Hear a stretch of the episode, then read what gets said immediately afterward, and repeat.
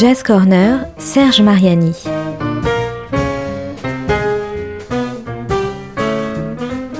Jam et concerts, actus, rencontres, découvertes, le meilleur de la scène jazz au coin de la rue ou sous le feu des projecteurs.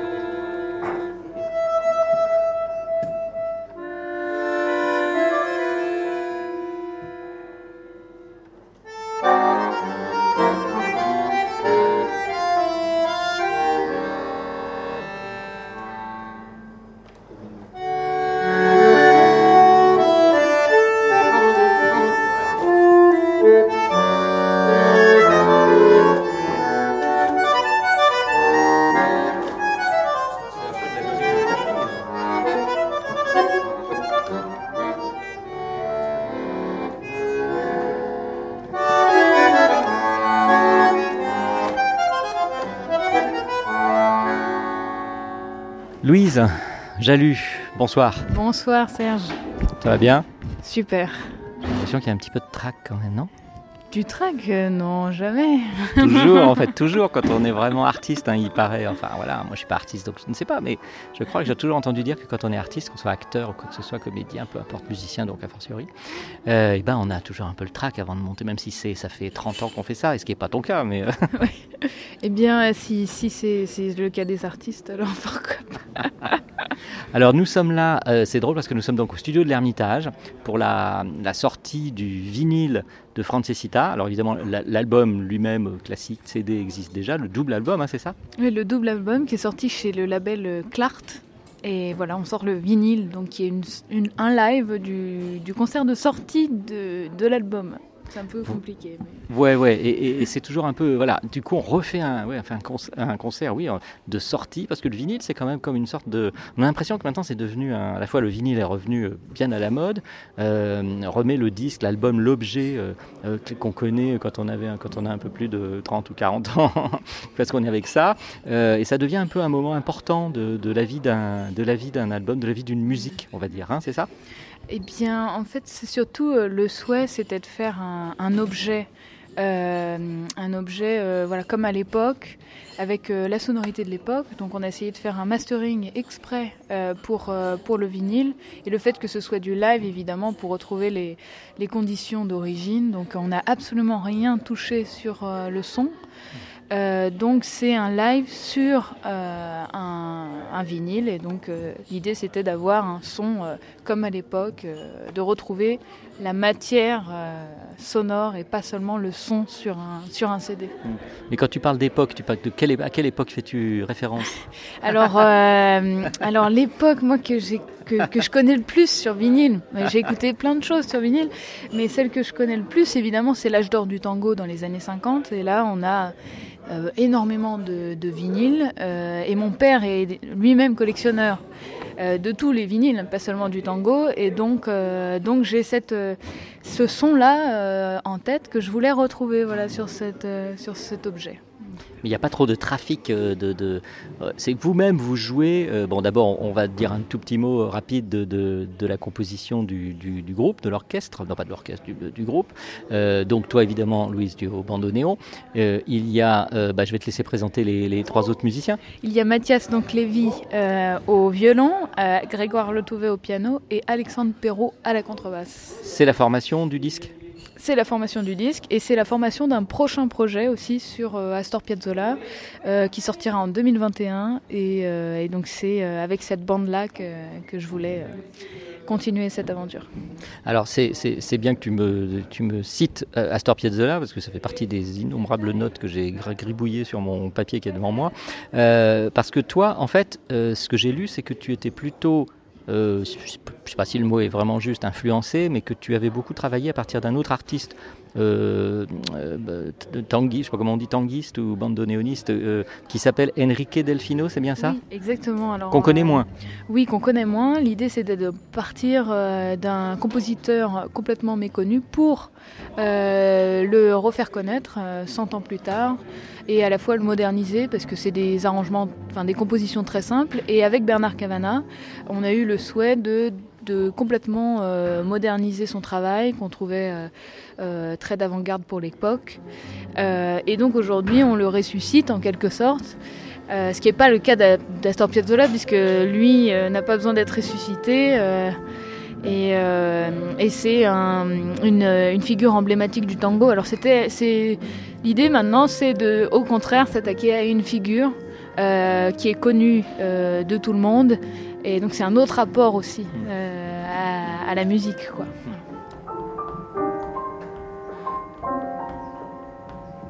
faire attention parce qu'elle doit l'enlever quand, elle joue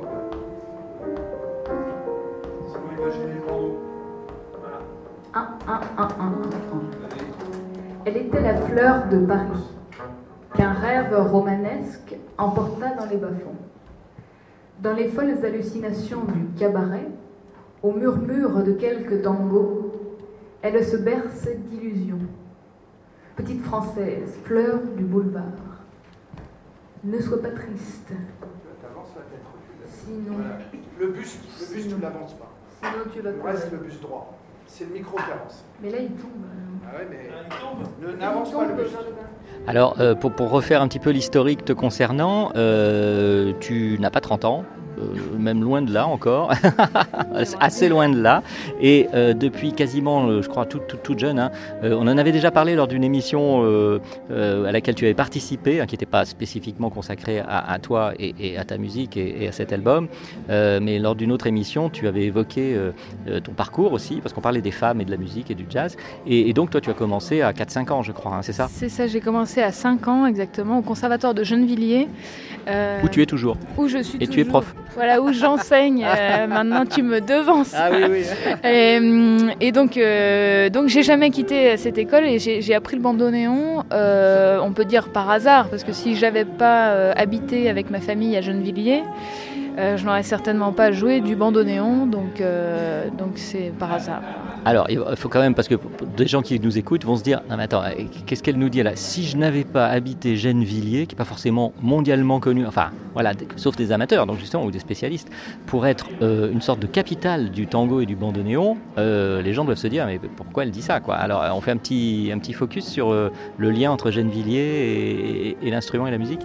Alors, Gennevilliers, c'est avant tout son directeur du, du, conservatoire qui a, donc, créé ces classes-là il y a une trentaine d'années les premières en Europe, c'est euh, Bernard Cavana, qui a eu euh, et qui a toujours euh, eu cette passion pour une musique un peu populaire, même si lui lui-même fait plus de la musique contemporaine. et il a créé ses classes avec deux grands professeurs qui sont César Strocio et Juan José Mussolini. Et depuis, voilà, ça n'a cessé de, de, continuer. et aujourd'hui, on poursuit et on, apprend encore aux plus jeunes, euh, moi-même et d'autres euh, euh, collègues, le bandoneon pour poursuivre le travail de, ces messieurs-là, de ces grands messieurs. Parce qu'en en fait, j'ai lu, je pense pas me tromper, que tu, as en, quelque sorte succédé ou que Juan José Mussolini, t'a confié son. ce n'est pas Juan José Mussolini, c'est César Strocio qui ah, pardon. Qui m'a, qui m'a, oui, légué sa, chair, on peut dire, de, sa classe. Hmm. Euh, et sinon, non, il y a bien sûr euh, toujours euh, le fils Mussolini, Juanjo Mussolini, et mon premier professeur, Jean-Baptiste Henry, qui est un élève de César Strocio. Et donc on est voilà, tous les trois à enseigner le bandoneon au conservatoire. Alors ici, ce qui est amusant, c'est qu'on est, on est, bon, je ne sais pas, moi je ne suis jamais allé en Argentine, et a fortiori à Buenos Aires, et, je ne parle pas espagnol, je ne sais pas si j'écorche pas le nom de, déjà de Buenos Aires, j'essaie de dire comme si je savais. et toi, tu y es allé euh, jouer, découvrir euh, avant l'album, un peu pour, pour y aller Parce que tu, pour, revenir très rapidement sur la matière de, de, Francesita, c'est donc l'histoire d'une jeune Française à l'époque, au, au 19e, hein, euh, dans le courant du 19e, à l'époque où des jeunes filles françaises étaient euh, un peu comme des esclaves euh, dans une certaine mesure, qui étaient embarquées de force pour aller travailler dans des champs de coton ou ailleurs. Ces jeunes femmes étaient embarquées de France jusqu'en Argentine pour devenir des prostituées dans des cafés, bordels, etc., où le tango s'est développé. Voilà, en fait, exactement. Euh, ce projet euh, a été inspiré par un livre aussi d'Albert Londres, un grand reporter. Euh, D'où le nom du prix. Voilà, qui s'appelle voilà, Sur le chemin de Buenos Aires, c'est le titre du livre.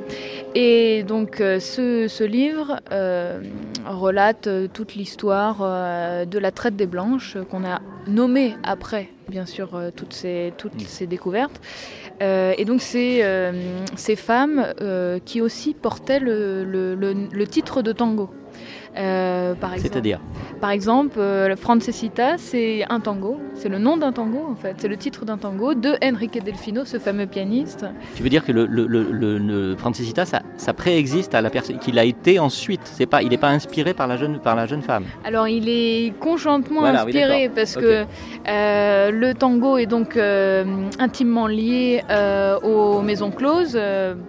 Euh, et, et, donc ces, ces, jeunes femmes enrôlées par, euh, par, euh, le, le, par les hommes, par les macros, mmh, mmh. se sont retrouvées au milieu finalement de, de la création du tango, de le, du moment où il est né. Mmh. Euh, donc forcément, des thèmes ont été inspirés aussi mmh. de ces situations-là de ces, et donc de ces femmes. Ouais. Ça fait un peu penser à l'époque du cancan euh, à Paris, euh, notamment Montmartre et compagnie, Moulin Rouge, où des artistes comme Lautrec, par exemple, peignaient, dessinaient beaucoup de, de, femmes danseuses, chanteuses, qui n'étaient pas forcément que ça et qui aussi avaient une vie un peu de, de, de parfois de prostituées, hein, ou en tout cas qui pouvaient très vite verser dans cette existence-là parce que on ne sait pas la carrière n'était pas franchement très stable.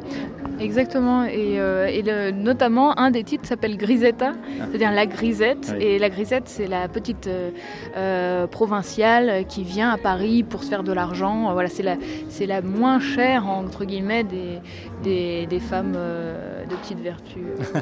ouais. Alors toi, tu, je ne sais pas, j'ai noté qu'il il était question dans, dans, ton parcours de, de l'Académie des Tango Club, qui, qui, est donc un club sans doute, un, en tout cas un lieu en, à Buenos Aires, c'est ça? Où l'on euh, perpétue la tradition du tango euh, Parce qu'on avait parlé aussi qu'il y avait la tradition un peu touristique, et puis il y a le tango euh, plus vivant qui existe encore, ou d'une certaine mesure. Ce lieu, donc, qu'est-ce que c'est exactement ce lieu? l'Academia del Tango, c'est, euh, comme son nom l'indique, une académie. Euh, c'est l'académie où beaucoup de jeunes vont apprendre le tango, mais le tango pas seulement traditionnel, le tango d'aujourd'hui. Donc, il y a des orchestres typiques de quatre euh, bandoneons, euh, quatre violons, euh, violoncelle, piano, contrebasse. Voilà, ça c'est ce qu'on appelle l'orchestre typique. Mmh. Euh, et donc c'est ces orchestres-là qui vont apprendre. voilà, on, les musiciens apprennent dans ces orchestres. Donc il y a plusieurs orchestres typiques selon les niveaux, selon les projets, et ils apprennent à jouer ensemble le tango traditionnel ou pas, voilà, de tous les, les genres. Euh, et euh, ils font aussi des concerts, donc ils invitent euh, des musiciens à venir. Il y a, des, concerts des élèves, mais aussi des concerts à thème, comme le tango contemporain ou le tango euh, on peut, ça dépend de quel style on parle, mais il peut y avoir de tango plus traditionnel. Et donc il y a des soirées comme ça euh, à thème. Et donc il y a une soirée notamment de tango contemporain euh, dont j'ai fait partie. Euh, voilà, il y a peu de temps, euh, quand on a présenté le travail de Francesita euh, en Argentine, voilà, on a fait partie de, de ces musiciens. Donc tu allais présenter cet album là-bas, sur place, au pays du tango, la capitale. Exactement, exactement. Et, Et alors quelque, bah, C'est quelque chose de très émouvant parce que, parce que quand on joue ces thèmes-là, ils les connaissent tous. C'est-à-dire que c'est une culture là-bas qu'il n'y a peut-être pas en France. Euh, et donc on peut, euh, ils reconnaissent tout de suite le thème, donc ils reconnaissent aussi une petite pirouette aussi dans le thème ou euh, la façon dont on l'a arrangé. Ils peuvent tout de suite comprendre la musique. Et ça, c'est inestimable, c'est incroyable. C'est un langage qui, voilà, qui comprennent tout de suite. Il n'y a pas de barrière de, culturelle.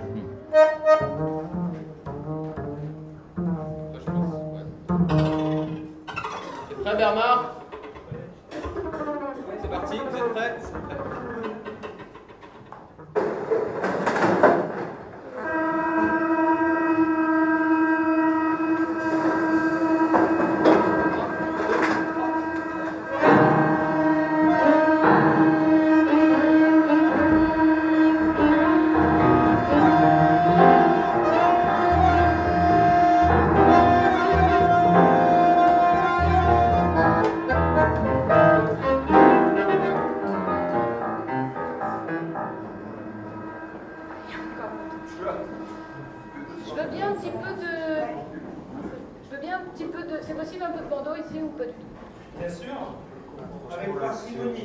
Là, le public parisien et de, de l'Ermitage, dans, quelques dizaines de minutes, euh, va pouvoir donc écouter euh, euh, ta, version de tout cela et ton interprétation de tout ça. Moi, ce que j'aimerais savoir, c'est euh, on, associe quand même le, jazz à ce que tu fais. Dans, quel, comment tu, comment tu le, comment tu, toi, tu l'appréhendes, comment tu l'interprètes, co- comment tu pourrais nous expliquer cela particulièrement en dehors des effets, de ce qu'on pourra entendre en musique, mais voilà.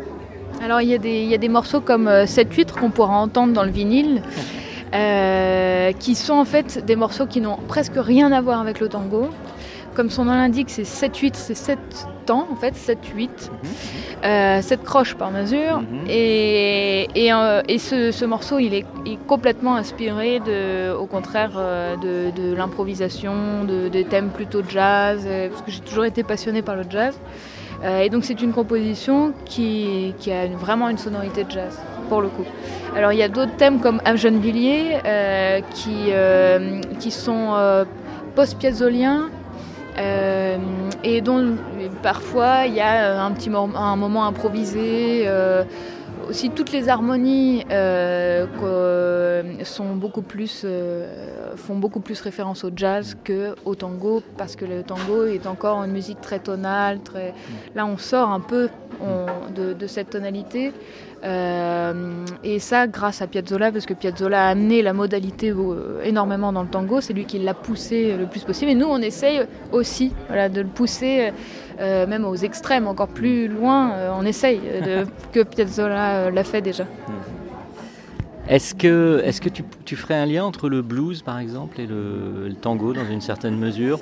Et puis l'autre question, tu pourras enchaîner si tu veux. Comme tu as parlé du jazz, et que- quelle est la place de l'improvisation? Parce qu'on a l'impression quand même que c'est très écrit. Alors, euh, la première question. Alors, pour le blues, euh, eh ben, en fait, ce sont aussi bien le, blues que, le tango euh, des musiques populaires. C'est-à-dire euh, il y a des codes, mais euh, une fois qu'on connaît les codes, on en fait un peu ce qu'on veut. C'est-à-dire que c'est après, ça devient, on se l'approprie, euh, on sait quelles sont les racines et, euh, libre à nous, voilà, de l'emmener ici ou là. Donc ce que ce qu'on pourrait dire, c'est aussi c'est ce, ce rapport-là à la musique en fait, euh, la- une musique plus populaire et, Mhm.